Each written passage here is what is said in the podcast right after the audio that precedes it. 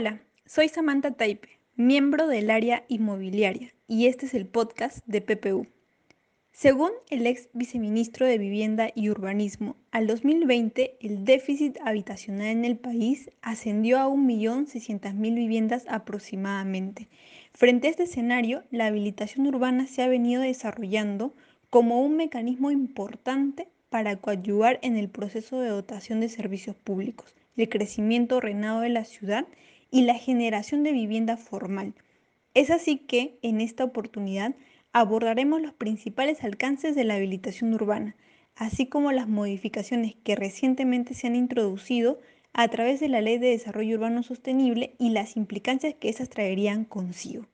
Para empezar, la habilitación urbana debe ser entendida como un proceso, es decir, un conjunto de actos secuenciales que conducen a un determinado fin, el cual busca transformar un predio rústico o eriazo en uno urbano. Recordemos que un predio rústico es una superficie de terreno no habilitada para uso urbano y que por lo tanto no cuenta con accesibilidad, sistemas de abastecimiento de agua, sistema de desagües, abastecimiento de energía eléctrica, redes de iluminación pública, pistas ni veredas mientras que un predio ariazo es una superficie de terreno improductivo o no cultivable por falta o exceso de agua. Este proceso de habilitación urbana se desarrolla básicamente en dos etapas, las cuales están reguladas en la Ley 29090 y su reglamento. 1. La licencia de habilitación urbana y 2. La recepción de obras de habilitación urbana. La primera etapa consiste en la obtención de una licencia de habilitación urbana, a través de la cual la municipalidad distrital aprueba un proyecto de habilitación urbana y autoriza su ejecución sobre un determinado predio. Para ello, se debe llevar a cabo un procedimiento administrativo ante la municipalidad del distrito donde está ubicado el predio. Entre los principales requisitos se debe presentar, por ejemplo, un formulario único, planos del predio, certificado de factibilidad de servicios, certificado ambiental, certificado de inexistencia de restos arqueológicos. Una vez obtenida la licencia de habilitación urbana, se podrá ejecutar sobre el predio. Estas obras de habilitación urbana comprenden obras de accesibilidad, saneamiento, distribución de agua, recolección de desagüe, distribución de energía eléctrica e iluminación pública y de forma adicional se puede ejecutar obras de redes para la distribución de gas y redes de comunicaciones. Este proceso requiere el otorgamiento de aportes gratuitos y obligatorios para fines de recreación pública y servicios públicos complementarios para educación, salud y otros fines que constituyen áreas de terreno resultantes del proceso de habilitación urbana y que son considerados bienes de dominio público del Estado, solo cuando el área determinada para el aporte resulte menor al área de lote mínimo normativo establecido por una determinada municipalidad para su jurisdicción, el administrado podrá eximirse de la obligación de entregar físicamente un área habilitada en calidad de aporte y reemplazarlo por dinero. La segunda etapa se da cuando, una vez concluida la ejecución de dichas obras, se solicita ante la municipalidad distrital la recepción de obras de habilitación urbana, para ello, la municipalidad verificará que las obras de habilitación urbana se hayan ejecutado respetando la licencia y se haya cumplido con la entrega de los aportes reglamentarios. Con la obtención de la recepción de obras de habilitación urbana, se entiende que el predio ha cambiado su naturaleza de rústico o eriazo a urbano y en consecuencia el proceso de habilitación urbana ha terminado. Así, una vez habilitado el predio, éste adquiere la aptitud física y legal para la ejecución de construcciones. Según el artículo 3.2 literal C de reglamento de la ley 29090, mientras no exista habilitación urbana no se puede tramitar una licencia de edificación y por lo tanto no se podrá construir. Ahora bien, a través de la ley 31313, Ley de Desarrollo Urbano Sostenible, publicada el 25 de julio de este año, se han derivado tres principales implicancias respecto de la habilitación urbana.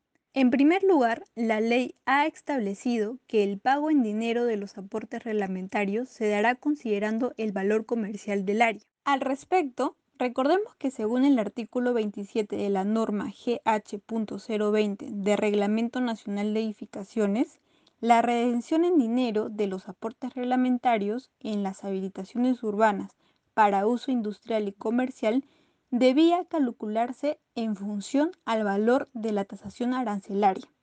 No obstante, a partir de la entrada en vigencia de la ley, dicho extremo de la norma deberá entenderse modificada, siendo así que para las nuevas habilitaciones urbanas el pago en dinero deberá calcularse considerando el valor comercial del área, más no el valor arancelario.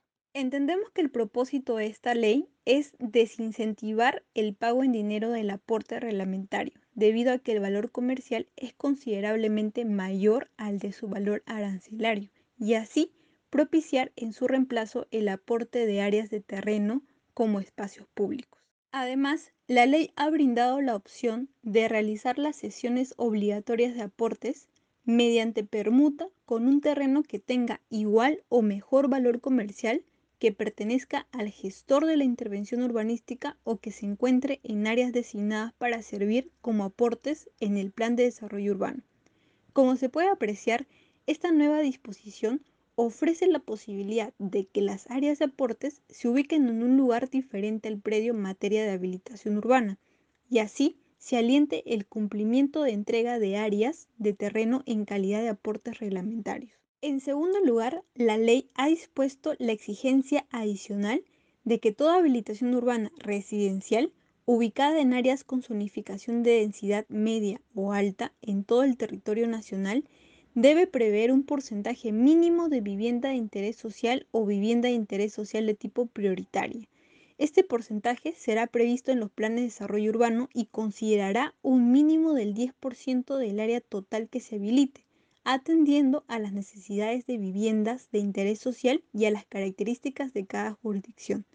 A cambio de este porcentaje, el reglamento de la ley establecerá determinados incentivos para los promotores de las habilitaciones urbanas. Por último, la ley ha incorporado el artículo 13A a la ley de tributación municipal a efectos de incrementar en 100%, es decir, duplicar la tasa del impuesto predial en el caso de predios que presenten las siguientes características.